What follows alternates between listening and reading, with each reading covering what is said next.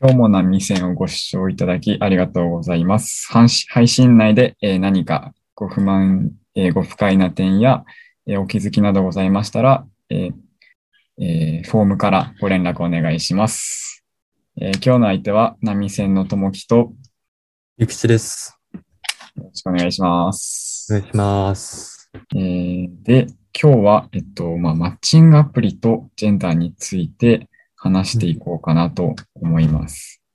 で、えーそもそもマッチングアプリって、ゆきちはどういう印象を持ってますか？うーん、まあ、ここ10年くらいで一気に、あの、日本でも普及したイメージかな。今はそんなに、なんか一昔前はすごい、なんていうのかな、ちょっといかがわしい出会いの場みたいな印象がついて回ったけど、まあ、今はそんなことのないのではないかという印象です。うんうんうん確かになんか自分も、その大学入ってから意外とまあ身近な存在になったかなみたいな。うん。結構、そのまあなんか多分中高の時から薄々そういうものがあるっていうのは知ってたとは思うんだけど、確かにまあなんか、いいイメージはなかったかなっていう危ないとか、うん。まあそういう目的の人が多いみたいな、なんか、まあどうなの、偏見なのか、偏うん。まあ、偏見っちゃ偏見かもしれないけど、で、で、大学入ってからは、そのなんだ、身近に使ってる人がいたりみたいなのもあったり、まあでも逆に一方で、なんかいろんな人と話してると、まあマッチングアプリはないわ、みたいな話も聞いたりするから、結構人によって評価は分かれるのかな、みたいなのが、なんか個人的には思ってたりするかな。そうだね。確かになんか出会い系アプリとマッチングアプリは違うみたいな広告のさ宣伝のされ方をするから、なんかそのマッチングアプリはセーフで出会い系はアウトみたいな、まあ、そういう線引きがなんとなくあるような気もする。確かにマッチングアプリって冷静に考えたら、恋愛関係とか肉体関係を持つっていう以外の目的でマッチングって、まあできるもんね。普通に考えたら。で、なんか結構そのマッチングアプリ、まあちょっとその、まあジェンダーとどういう関係があるのかなみたいなふうに思って、まあ、マッチングアプリ、ジェンダーって調べたら、まあ、うん結構、LGBTQ の人の出会いの場みたいなネット記事がいっぱい出てきて、そうんの肯定的な意味で。だからそのマッチングアプリのメリットとしてなんか一つ挙げられるのは、結構そういうカミングアウトとかがまあできない人っていうのが世の中にいっぱいいる中で、まあそういう人が、えーまあ出会う場として結構機能してるんだなっていうのは結構新しい発見だった、自分にとっては。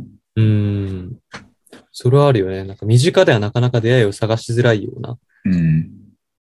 そうか、その条件で絞って探せるからそれで出会いやすくなるっていうのはすごい大きなメリットだと思う。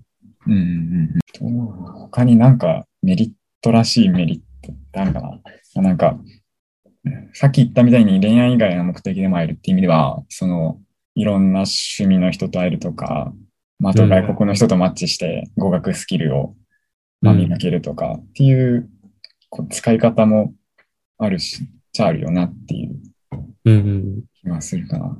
なんだっけそうだね。まあ、ななんか社社会的なメリットで言ったら多分、その、L えっと、性的マイノリティの人の出会いの場っていう以外に、多分結婚がそれで増えるんじゃないかみたいな。まあ結構日本こういうっちゃ日本こういうかもしれないけど、まあ、その出会いの機会の問題を解決するみたいなのは、もしかしたらあるのかもしれない。まあ、ただ、社会的なメリットって言ったら大体その二つなのかな。あとはその利用者目線で、うんうんなんか、あまりリスクを負わずにアプローチできるとか、うん。うん。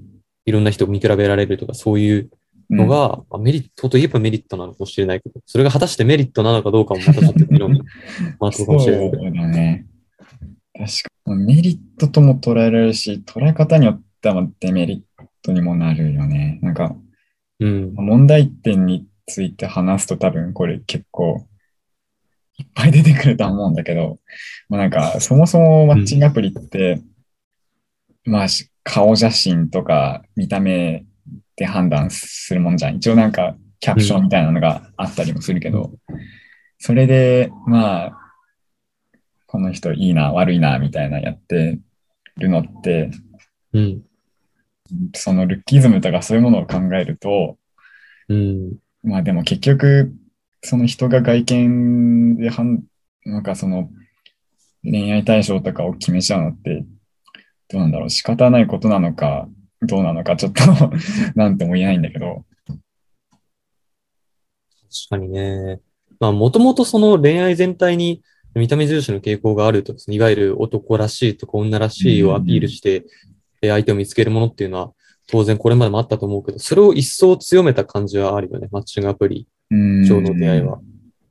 結構、マッチングアプリってやっぱりその、イメージが悪い分、うん。まあ、実際中身にも問題が、まあなんか、アプリそのものっていうか、まあアプリを使う人にもやっぱ問題、まあ、問題というか、いろいろあると思ってて、うん。例えば、そのなんだろうな、いわゆるそのやりもくみたいな人っていうのは、まあやっぱりうんアプリにはい、いるし、まあ、うーん、難しいな。なんて言うべきなんだろうな。まあ、実社会にもいるけど、アプリだとより活動しやすいっていうのはあるよね。まあ、要はその後腐れが。ないわけだから。活動しやすいし、その分やっぱり相手を思いやらない部分は多いなっていうのはあるし、だろうな、なんか、こういうそのマッチングアプリって、その自分のその女友達に聞いたことあるんだけど、うん。その、男性、まあ、女性の割合がめちゃくちゃ、あの、アンバランスで、多う分、ん。男性がすごいユーザーが多いのよ。うん。で、まあ、なんかアプリによっていろいろシステムはあるんだろうけど、大抵の場合、その課金しなきゃいけないのが男の人で、無課金でできるのが女の人みたいな。まあうんそうでもしないと、その、まあ、やっぱ数が違いすぎるからっうん。ていうのもあるんだろうけど、マッチングアプリに対する需要って、うん。まあ、男女でその二つだけで考えると、こんなアンバランスなんだなっていうのを思ったし、うん。まあ、なんか、なんだろうな、ちょっと結論を導くのが難しいんだけど、うん。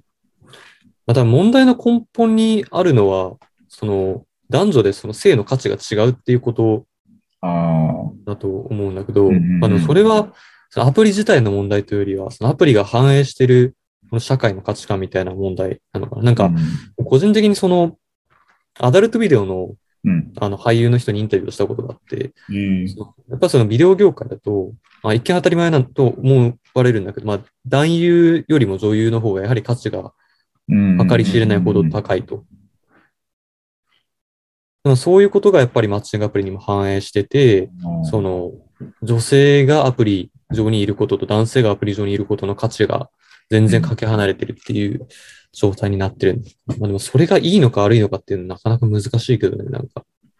そうね。これをまあ、じゃあ、どうすればいいんだって言われると、ちょっと、今この場で何か解決策を出すってのはちょっと難しいんだけど、要はその男の人が、の方がまあ多いくて、うん。まあ母数が多ければ多いほど、そのまあいろんな目的の人がいるし、その分、まあリスクも伴うし、まあもちろんメリットもあるしっていう感じなのかな。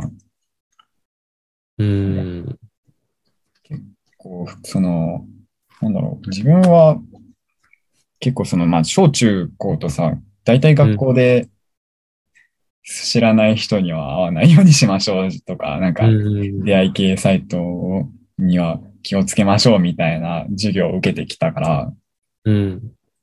結構最初はこういうものに抵抗があったし、うん。まあ、やっぱりその知らない人と会うっていうのは、ある程度リスクが伴うことだとは思うんだけど、うん。でもそれでも、このマッチングアプリをするっていうのは、どう、どうどういう動機があるんだろうな。うん。まあ、その、どういう、なんか、すごいさ、その、うん。特に色恋というか恋愛になると、その、個々の価値判断が強く出るっていうか、うん。その、例えばさ、その若い時にはなるべく、その、えっと、その性の性が盛んなうちにそれを消費しておいた方がいいっていう考え方の人もいるわけじゃん。うん。でそういう人たちからすると、さっきの話にも出たそのやりもくが活動してることとか別にそんな問題ではなくて、むしろ、要はフリーセックス万歳みたいなさ、その、性の解放みたいな文脈で位置づけられるかもしれないうんうんし、まあ、逆になんかその、あの、清く美しい恋愛みたいな、清く正しい恋愛みたいな、そういう考え方の人からすれば、なんだこれけしからんっていうことになるだろうし、うんうん。で、なんかさっき話に出たその男女のさ、えーユーザー数、アクティブユーザー数が全然違うっていう問題も、うんまあ、も、あの、さっきは、この性の価値が男女で違うっていう観点で一つ意見を言ったけど、それ以外にもその価値観の分布が結構ジェンダーによって影響を受けてるのかなっていう気もしてて、要するにあ男性側の方が、そのいわゆる、例えば攻撃性と結びつけられるような、いうような男らしさがすごく影響するから、だからそのいわゆる性を消費しよう。例えば、え経験人数を増やそうとか、はいはいそういう方向はい。だから、はいはいはい。価値観が生きやすい。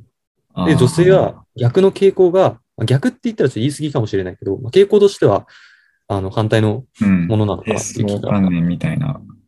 うん。うんうんうん。確かにね。確かに。確かに、その、なんだろう。まあ、マッチングアプリをやってるやってないって、結構、なんだろうな。そんなに 友達同士でもあんまり話す内容じゃないから、うん。そのアプリ自体にやっぱりその社会的にあんまりいいイメージがないっていうのもあるけど、やっぱ結局はそういうところ、そういうなんだろう、その男は経験人数が多くて、やっぱ女の人は、なんだろう、低層観念守って、みたいな価値観に行き着くのかな。う。うんん、まあ一つとしては。そうだね。なんかアプリ、うん。そのアプリには、その社会のジェンダー秩序が反映してる。うん。で、そその、まあ、それはある程度仕方がないとして、じゃあこのアプリがあったときに、それが社会にどうフィードバックするのかっていうのが、うん。まあ考えるポイントとしては、ちょっと面白いかなと思ってて、どううんもアプリが存在することによって、マッチングアプリっていうものが存在することによって、社会のジェンダー秩序にはどういう影響があると思う。まあ強めるにも変わらないにも弱めるにもうんなり得ると思うんだけど。そうね、なんか、そのさっき言ってたみたいになんかちょっとこの話をしつつ、うん。なんかそのアプリに肯定的だと、どっちかっていうとそのフリーセックスみたいな文脈になるし、反対、この否定的になるとなんか、あの、なんだろうな、やっぱ何、そういうものは良くないみたいな、忌避する、そういう性的なものを忌避するような文脈にもなっちゃうのかなって思ってて、葛藤はしてたんだけど、うん。なんだ、影響、でもやっぱりその出会いが手頃になったっていうのは大きいかな。特にまあコロナの時だ、今ちょうどまあコロナで、うん最近はひ結構人にも会えるようになったけど、うんやっぱ自粛期間とかかなりそのユーザー数が増えたみたいなニュースもあったから、うん。まあ、結構その人の、やっぱり人に、なんだろうな、人と会いたい、つながりたい、なんか関わりを持ちたいみたいな欲望を、なんか消化するというか、うん。そういうもののはけ口になってるんじゃないかな、みたいな印象は持ってる。ああ。確かにね。なんかある意味、その、メリットとも言えるのかもしれないけど、うんマッチングアプリ上の関係は、まあ、そ、まあ、良くも悪くもその場の写真と、その、そこに出してる限定的な情報だけだから、うん。その日常でどういう社会関係を持ってるかとか、そういうことは基本的にはまあ関係ない。まあそれは写真に、いわゆるそのリア充っぽい写真がどれだけ載ってるかみたいな、多少反映するのかもしれないけうど、別に取り繕ろうと思えば取り繕えるし、まあそういう意味でねこ。の普段の自分、コミュニティ、普段自分が所属しているコミュニティとは、まあ、違う自分を出そうと思えば出せるっていうのは何か特徴としてあるかもしれない。うんいい悪いはさておき。そうね。まあ、使ってる本人からしたら、まあ、見せたい自分を、まあ、見せられるわけだし、まあ、あとは、なんだろう、その、やっぱり自分がつながってるコミュニティってやっぱりある程度限界があるから、うん。このまあ、自分が、まあ、アプリがなきゃ出会うことがないような人と、まあ、マッチングして、いろいろ関係、なんだろう、まあ話したり会ったり関係持ったりっていうことができるっていうのは、まあ確かにアプリがないとできないし、大きいなとは思うね。考えたことなかったな。それほど大きなインパクトまだ持ってないっていう可能性も全然あると思うけど。うん。でも、もう結構わかんない。大学、あん大知らない、使ってる人は少ないかもしれないけど、その存在を知らない人っていうのはあんまりいないんじゃ、あ少ないんじゃないかなって思うから、うん。だからなんだろう、使ってなかったとしても、まあうん世の中にはそういう人もいるんだっていう認識はうんで。きるよね。そうだね。まあだから例えばさっき言ってたみたいな、そういう若いうちに性は消費するものだからみたいな風にうんうん考えている人が、まあ、実際に世の中にいるっていうのはうん。可視化されたのかなって思う。結構そういうのって、うん。うん、まあわかんないけど、身近に、まあいたとしても、自分実はそういう人なんだよね、みたいな話をする人って、まあいないし、結構、うん、うん、そうだね。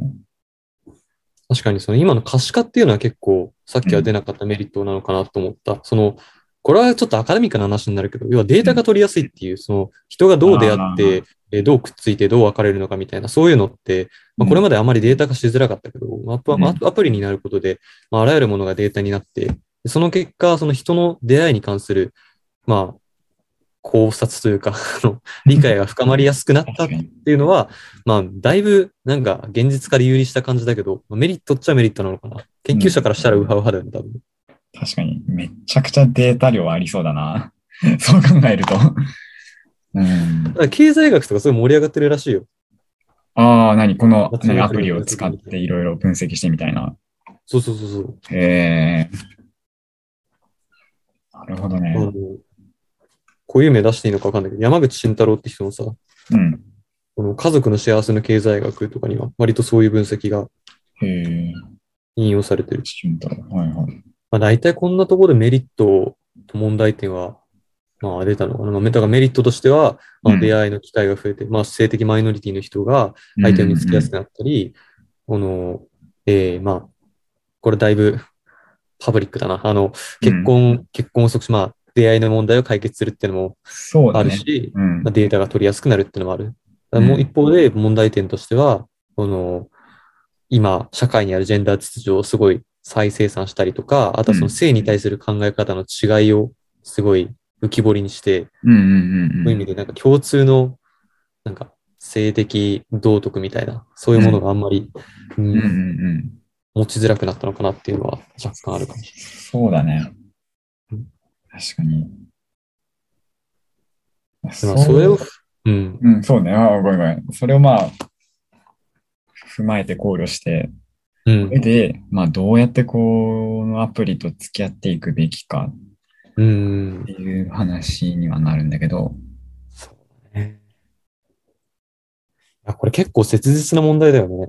どう付き合う、うん人によるのかも難しいよね。これ、確かに正しいつ、なんだろうな、正しい使い方っていうのがあるのかわかんないけど、うん。まあ問題なく、使って問題なくいけば、うん。場合によっては、すごい、まあ共通の趣味を持つ友人を見つけたり、まあ、はたまた、まあ恋人を見つけたりとか、そういう出会いができたり、うん。出会いがあったりするかもしれない一方で、うん。これは結構使い方をを使ってる上で何か間違えたり、まあ何か予期せぬことがあると、結構、まあ、なんて言うんだろうな。それこそな、なんか、なんか、なんだろう、性的被害を受けるとか、まあ、うんふ不快な気持ちをするとか、うん。っていうことにもなりかねないから、うん。難しいよね。どうなんだろう。まあ、そそれもあるし、あと加えて言うと、やっぱり、まだまだネガティブなイメージが社会的には大きいと思うから、うん。それをどう乗り越えるというか、うん。より一般的にしていくかっていうのが、まあなんか、アプリの開発者みたいな視点だけど、そうだね。アプリのマーケットってさ、うん。今、どうなんだろう割とまだ開拓余地がすげえあるみたいな感じなのかなそれとも結構飽和してんのかなどうなんだろうね。アプリの、アプリの開発余地。あの、アプリに、ううんん、そうだな、アプリに対する悪いイメージを払拭するっていうのは、うーん、まあ時間経てば払拭されてもっと使う人が増えるのかな。そうだね。まあなんか、時間が経つという、まあ時間の解決もそうだし、うん、まあもちろん、うーん、そのやっぱり、どうなんだろうな。ちょっとわかんないけど、やっぱりその年齢が上がるにつれて一般的になるっていうのはまあ一つあんのかなって、その、小学生がマッチングアプリやるっていうのはまあなかなかちょっと現実的に難しいじゃん。うん、まあ大学生、社会人になっていく上で、まあ、より一般的な存在になっていくっていうのはまあ一つあるのかなとは思う。うん、うん。そうだね。あと、すっごい、俺が、あの、思ってるのはこれに関して。うんなんか、その恋愛に限らずだけど、まあその、特にその恋愛における、その選択の幅を広げたことで、逆に、なんか一部の人にとって、一部というか実際大多数だと思うんだけど、うん大多数の人にとっては、むしろ苦しさを増してるんじゃないかって気がちょっとしてて、どういうことかっていうと、うん。そもそもアプリを使うっていう選択肢ができるわけじゃん。うん。要は、あの、要はさ、例えば、あの、まあ、実際統計とか見ても、まあ、恋人がいない人の方が多数派、多数派なんだっけ？まあまあ結構多いわけよ。うん。多いわけじゃん。で、そういう人たちが、その、これまではそのなんとなくなあなあで、まあ、しょうがねえかっていうふうに言えていたのが、うん。あの、アプリを使わないことが、いわゆるその、ど努力の努力の放棄って言ったらいいのかな。そのあー選択の放棄みたいな形になる。で、その、はいはい一旦アプリを始めたとしてもさ、そこにはもう、その、この、恋愛市場価値ピラミッドに沿ったさ、もう果てしない階層が存在するわけじゃん。で、基本一覧表示だからさ、うん、その、金からキリまで一気に見るわけじゃん。うん。そうするとさ、なんか、身近なコミュニティだったらさ、出会いの機会が少ないだけに、今この、今いる中で妥協するしかねえか、妥協って言い方よくないけど、今いる中で選選ぶしかねえかっていう、まあ、ある意味それが当たり前というかさ、うん。そこに、要は、今今このコミュニティの中で自分がいいなと思う人が、世界全体で見たら偏差値いくつぐらいなのかみたいなことは意識もしないわけじゃん、本来は。うん。それがアプリだと可視化される、いいね、いいねの数とかそういうものによって、あすごい可視化されるわけじゃん。あ。うん。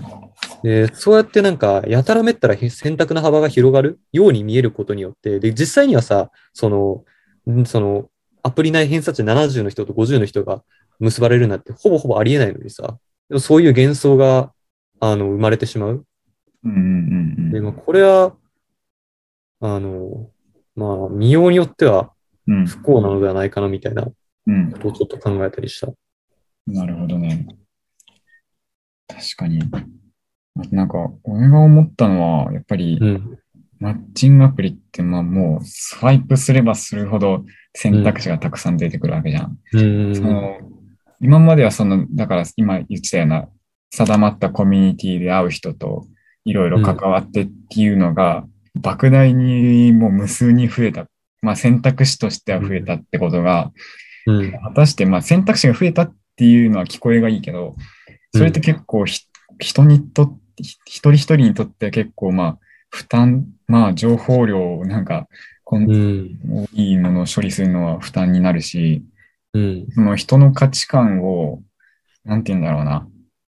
これまではその選択肢が定まってたものがたくさんになったおかげで、うん。なんだろう。まあたくさん選択肢あるし、みたいな、結構うん。そういう、なんて言うんだろうな。人に対する、うーん、なんだろう。出会いの、なんだろう。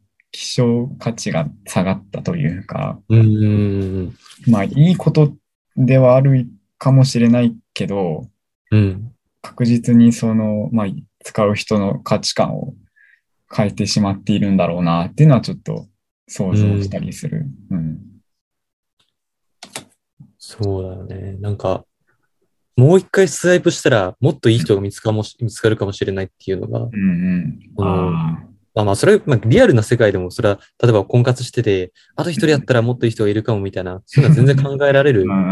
けど、より強まってるよね。そのスワイプっていうさ、すごい単純な操作に落とし簡込むこと単にできちゃうもんね。そうそうそう。しかも一人一人との関係性がむちゃくちゃ希薄なわけじゃん。そんなうんマッチングした一人となんてさ、うんこの合ってないような関係うん。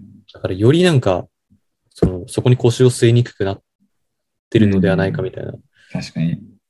人間関係が広くなる一方で薄くはなってるんだろうなって思う。うん。あと、あとさ、その、うん。薄くなるのと結構表裏一体だと思うんだけど、うんそ。の、人間関係が結構機能で分化してい、分かれていってんじゃないかなっていう気が若干してて、うんうんなんか、これはまあどっかの記事で読んだの抜き売りなんだけど、うん。この、マッチングアプリがっていう選択肢が出たことによって、なんか身近なコミュニティで恋人を探さなくてもいいやみたいなさ。は要はその、アプリで、僕アプリは、あの、パートナー探しを。で、うん身近なコミュニティは、その、まあ、そこで付き合って、毎日別れた後気まずいからみたいな感じで、うんまあ、友達よみたいなあ。なるほどね。で、そこ別れていってるみたいな記事をどっかで読んだことがあって、まあ、なるほどなと思ったんだけど、使い分けか。もしかしたらあるのかもしれない。やっぱどんどんどんどん、その、分業が、分業というか、うん。機能が分かれていってる、はいはい。今の社会の特徴だと、特徴の一つだと思うから、なるほど。それが恋愛にも及んでるとすると、まあ、末恐ろしいなって感じがするけど。そうね。まあ、身近、まあ、人それぞれ考え方は違うからね、もしかしたら人によっては恋愛は別で、やっぱ友達は友達でっていう人もいるかもしれない一方で、そうだね。難しいな。わかんないね。最後のさ、あの、うんどう付き合えばいいかって、暫定的な回はどうする？今の。どうしようか。あと5分なんで、しかもめちゃくちゃ話してんだよね、結局。めちゃくちゃ話したよ。そう、どうしよう。あと5分で。えー、まあ、どう付き合っていくべきか。まあ、まずは、身の安全を第一にっていうのは、すごい規範的な答えかもしれないんだけど。うん。であとは何だろうな。まあ、使っ、まあ、付き合うべきか、まあ使わない人は使わない人で、うん。その、なんだろうな。まあ、あんまり偏見とか持ってほしくない。もちろん出会いの場になっている人たちだっていろいろうん。いるわけだし、うん。っていうのもあるし、まあ一方で、まあ使う人は使う人で、なんだろうな。まあその、なん、ね、簡単にスワイプしてマッチできてっていう軽い関係かもしれないけど、ちゃんとその、まあ画面の向こうに人間がいるっていうのはしっかり認識しとくべきことかなっていうふうに。うん。そうだね。確かに。まあ俺はもうそのさっきからずっと繰り返し言ってるうん。ことのあれなんだけど、その、結局、あんま恋愛に夢を見すぎない方がいいんじゃないかって、ちょっと身も蓋もないけど思ってて。うん。要は、あの、そこにあんま入れ込みすぎちゃう。まあまあ、すごい素晴らしいことなんだけどね。うん。なんだけどね、その少しでも良いパートナーを求めるっていうのは。うん。ただ、それで、なんていうのかな。変に何も手につかなくなったりとかしても、まあ、しょうがないから、まうん。あ、そういう意味では、あ のなん、なん、なんて言ったらいいんだろう。恋愛にもリテラシーを持った方がいいのかとか、うんうんうその引き際を知るとか、なそういうことが一層大事になってるんじゃないのかなっていうような気がする。うん求めようとすればいくらでも、ね。例えば、紙のセットのここを直したら、えー、モテポイントが何ポイント上がります。プロフィールの文字数を変えたら、いいね数が何ポイント変わりますみたいな、もうキリがないからさ、ああ、確かに。それをいい感じのところで、あの、切るっていううん判断は、自分でするべきなのかなっていう気は、確かちょっとしてる。に。うんうんうん。まあ、どっちがいいっていうのではなく、本当に、その、それぞれの価値観に沿ってってことになると思うんだけど。まああ、まあでも、面白かった。なんか、全然、牧友くんの価値観はなんか、おなんか僕がうん自分、自分の価値観とはちょっと違ってて、それがすごい面白かった。なんか、マジか。えなんかちょっとさ、ちょっとなんか、あの、保守的なとこない？保守的なというかさ。あ俺？うん。いや、どうなんだろうな。結構自分、そんなにあんま保守的なもの好きじゃないんだけど、なんか、ま、うん。シングアプリを使う、使わないに関しては、うん。まあ、どんどん使いましょうとは思わないから、うんなんだろう。やっぱり、危なさもあるっていうのはちゃんと認識してほしいなっていうのはある。う。ん。そうだね。俺は割と抵抗ない側の人間だったから、すああごいまあでも俺も、俺自身も全然抵抗はないし、使ってる人もいても、ってかまあ俺も入れたことあるから人のこと言えないけど。でも全然あの、なんかそのディスってるわけじゃなくて本当に面白かった。なんか、ああ、いえいえ。なんかこういう話をすることはあんまないから、そうね。そういう意味でも、この波線の価値はあると思う。うん。えー今週の波線はここまでです。えー今週のお相手は、波線のともきと、あゆきちでした。ありがとうございました。りがとうございました。